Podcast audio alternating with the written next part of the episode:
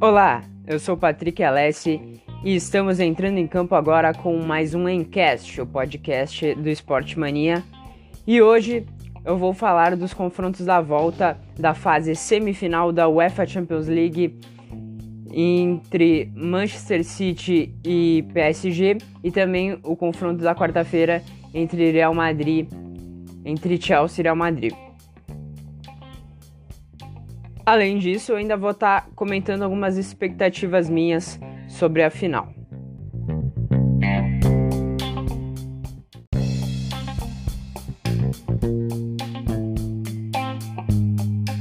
Pela primeira vez em sua história, o Manchester City está na grande final da UEFA Champions League.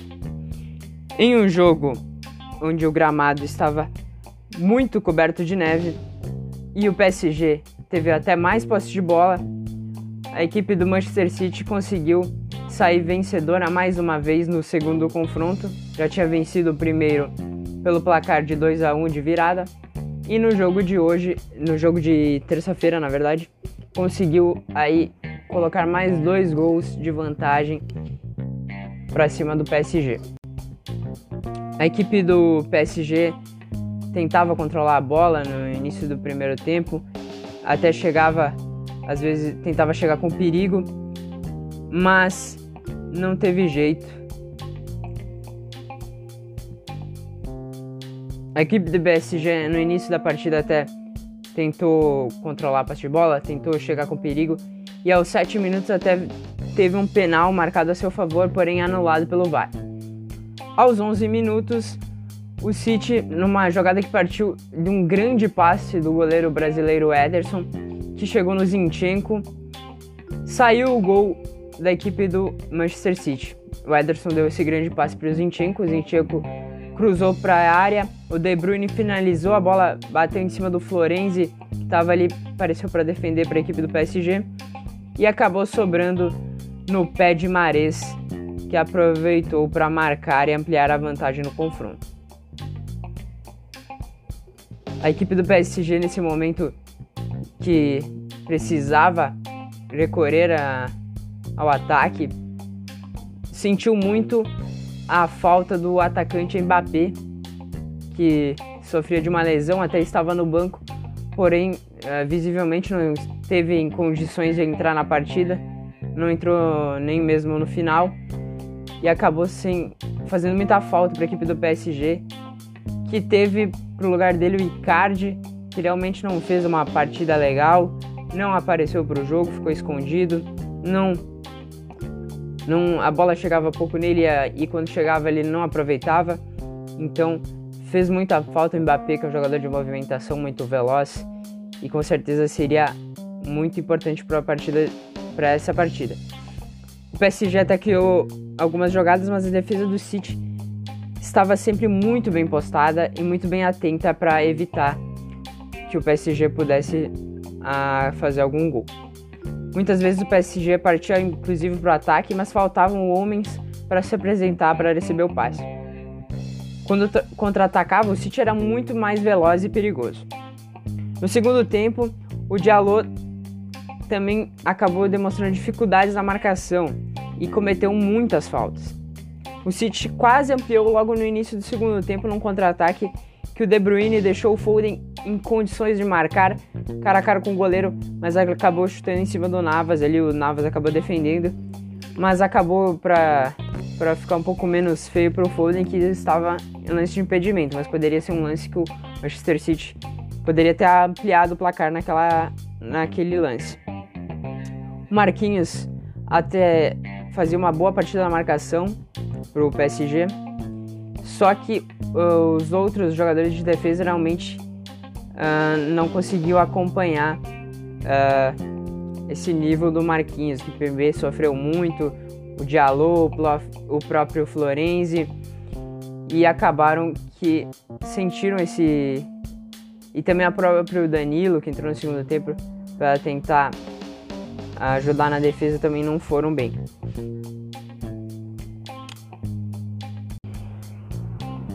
O PSG que tentava seguir firme na luta em busca dos gols, adiantou bem suas linhas, em busca do empate, tentava fazer os dois gols para levar para a prorrogação, acabou tomando um contragolpe mortal do City aos 63 minutos. Foden carregou em velocidade pela esquerda e cruzou para o Mares fazer o seu segundo na partida e acabar com as esperanças da equipe do PSG. Para piorar, ainda os 68 minutos de Maria, que já não fazia uma boa partida, ao contrário do primeiro jogo, onde ele foi muito bem, nessa partida ele acabou indo muito mal e ainda perdeu a cabeça, agrediu o Fernandinho num lance em que ele tentava pegar a bola para cobrar um lateral rápido e acabou empurrando o Fernandinho, pisando também no pé dele e foi tomou o cartão vermelho. Outro jogador que também não fez uma boa partida foi o Neymar, acabou que não conseguiu uh, fazer uma jogada diferente para tentar uh, decidir o jogo. Acabou que, é claro que sentiu muita falta do Mbappé, que fazia uma, faz uma grande dupla com ele, com o Di Maria também faz um, um grande trio de ataque, ele fez bastante falta para esse jogo. E então o PSG, de maneira geral, não rendeu bem, ficou bem abaixo do que vinha jogando, por exemplo, nas partidas contra o Bayern, que quando se demonstrou uma equipe forte. O Manchester City, pelo seu lado, por completo, a equipe inteira se demonstrou uma equipe realmente que tem grandes valências, tanto defensivamente como ofensivamente. Vários jogadores, uh, todos os jogadores realmente desempenharam bem suas funções. Não lembro de ninguém que tenha ido mal nessa partida para o Manchester City e demonstrou que tem um grande grupo e que é um grande candidato ao título nessa grande final, talvez para a opinião de muitos e para minha opinião o favorito nesse confronto, pelo grande elenco que tem.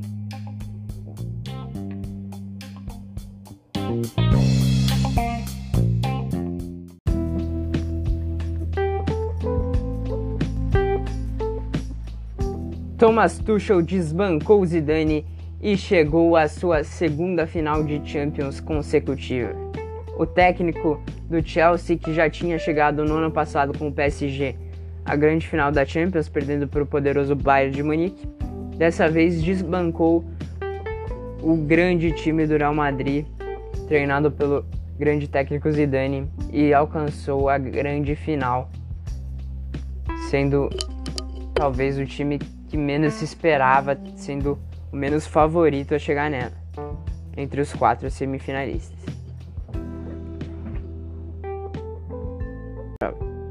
Nesse jogo no Stamford Bridge, os primeiros 15 minutos foram de muito equilíbrio. As duas equipes brigaram muito em busca de abrir o placar porque sabiam que seria um passo muito importante para a classificação. Apesar da posse de bola ser bem maior para o lado do Real, a equipe visitante não conseguia construir chances claras para fazer o gol. Porém, o Chelsea aos 17 minutos conseguiu balançar as redes com o atacante Timo Werner, que chegou antes da defesa na área para receber a bola e conseguiu chutar tirando do Courtois. O juiz, porém, marcou posição de impedimento. O Chelsea não desistiu por aí.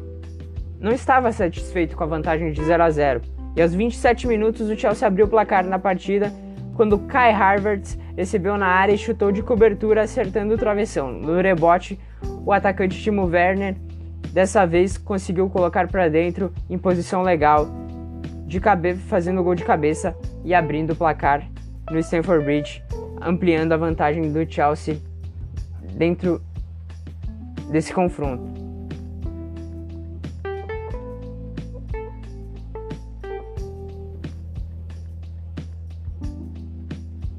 A maior chance da equipe madridista no primeiro tempo foi um balaço do Benzema que foi defendido pelo goleiro do Chelsea. Fora isso, o Real Madrid não teve outras grandes oportunidades e acabou sendo realmente muito bem parado pelo sistema defensivo da equipe do Chelsea. Com destaques para o jogador Thiago Silva, nosso zagueiro da seleção brasileira Thiago Silva, e também para o Jorginho, brasileiro naturalizado italiano, que também fez grande partida. E é claro, o Kanté realmente sempre se entrega muito bem nesse, nesse sentido.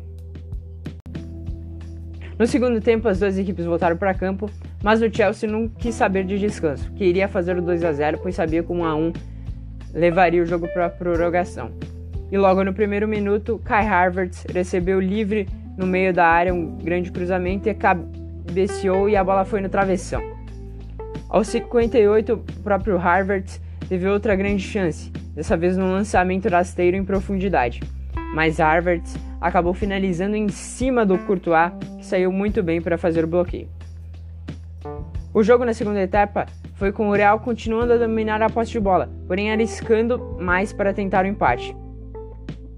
Já o Chelsea aproveitava muito bem os contra-ataques, enquanto o Real não gerava muito perigo com a bola. Aos 65, outra grande oportunidade para o Chelsea. No contra-ataque, Timo Werner carregou até chegar na área e tocou para o Kanté que estava livre para finalizar, mas acabou que o Valverde fez um grande corte providencial para salvar o Real Madrid. Aos 72, Thiago Silva subiu bem no, na cobrança de escanteio para cabecear e a bola passou muito perto do gol e foi para fora. Mais uma grande chance do Real Madrid, do desculpe, do Chelsea ampliar essa vantagem. Outro jogador que fez uma grande partida foi o Espilicueta. Trabalhou no, de campo a campo na defesa e também na construção ofensiva. O Kanté, mais uma vez, né, como eu já tinha dito, foi um jogador que apareceu em todos os setores do campo, dificultando a produção do meio-campo do Real Madrid e também apoiando o Chelsea na fase ofensiva ou também na transição de defesa para ataque. E foi num grande trabalho dele de pressão de posse de bola, uh, de pressão da saída de bola do Real Madrid, que saiu o segundo gol do Chelsea. Ele interceptou um passe que era para o Nacho e entregou para o Pulisic, que limpou a defesa, entrou na área e entregou para o Mason Mount, que vinha livre para marcar o 2 a 0, acabando com o confronto e classificando o Chelsea para a final contra o Manchester City, a grande final inglesa.